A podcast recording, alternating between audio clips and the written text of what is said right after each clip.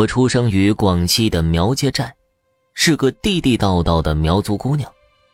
直到很多年后，我才知道我的奶奶是当时闻名的草古婆。故事发生在新中国成立初期，那时正在扫除四旧，一些封建迷信都要被打击，国家不允许一切怪力乱神的说法，自然呢。我们的苗寨的放蛊术也成了害人的四大邪术之一。在一九四九年的一个冬天，我奶奶徐凤花出生了。可不幸的是啊，她出生的日子正是村民口中的鬼头日，因为这一日出生的孩子会被视为不祥，身带煞气，他们都称这是从鬼府里偷跑出来的鬼娃娃。小的时候，徐凤花就不受村子里的人待见，但她阿娘却告诉她，不能要求每个人喜欢你，你只要做好自己就可以了。因为听了阿娘的话，她的童年生活过得也算快乐。今儿个跟村里二狗去掏鸟蛋，明儿个就去打兔子。直到徐凤花十六岁的时候，他阿娘生了一场重病，于是为了治好他阿娘，徐凤花就去求了村子里的巫医。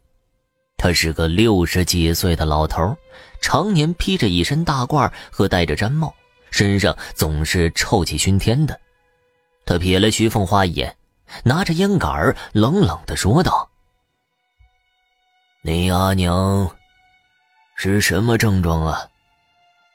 一直高烧不退，脸上流出血脓，加上天气热，有些烂的地方都长出蛆虫了。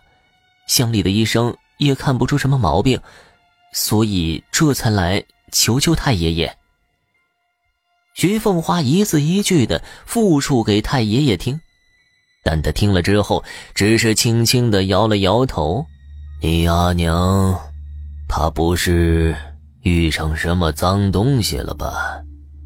他前阵子可有去过什么地方啊？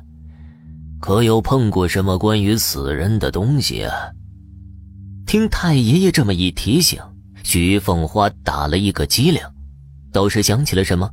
就在一个月之前，母女俩去山里取山菌、采草药的时候，恰逢天作大雨，为了不被雨淋。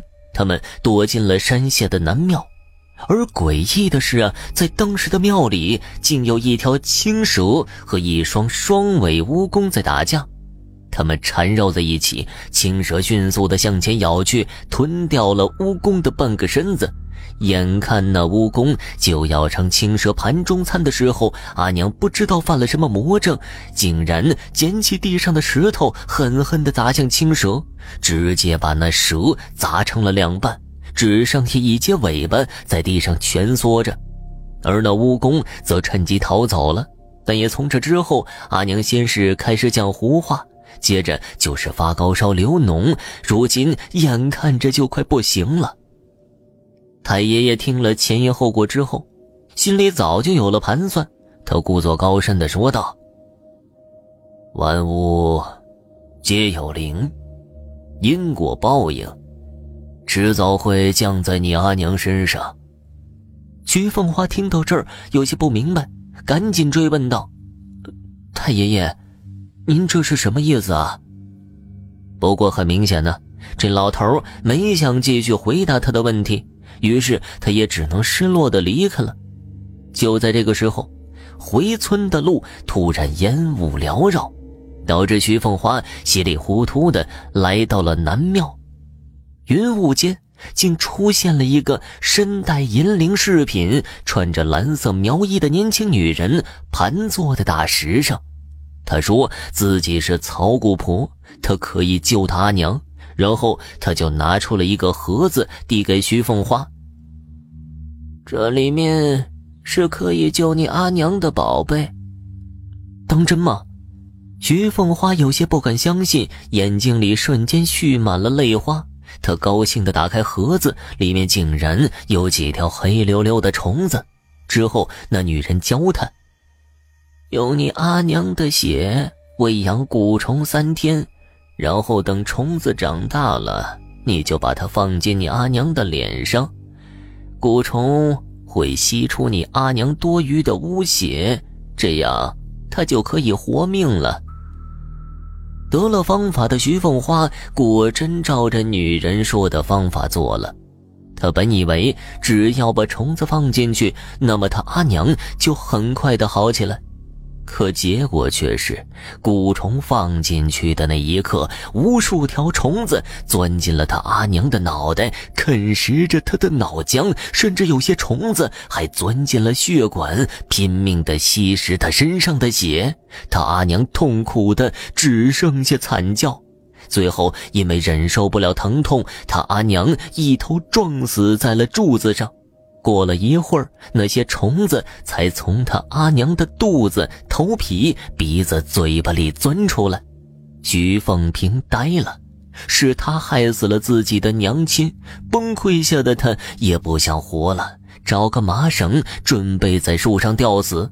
但突然出现的太爷爷告诉他：“这就是因果，那个女人就是那条青蛇。”你阿娘杀了她，她的灵魂化作年轻女子，目的就是为了报仇，杀死你阿娘。其实啊，这蛊虫亦可害人，也可救人，主要是看使用的人。这世间有善蛊，也有坏蛊，蛊不可怕，可怕的是人心呐。很多年后，可能是听了太爷爷的一番话，徐凤花成了村里有名的草谷婆。先是治好了瘟疫，再是救助了许多咳血黑肺的病人，更有许多外村慕名而来的人都找到徐凤花看病。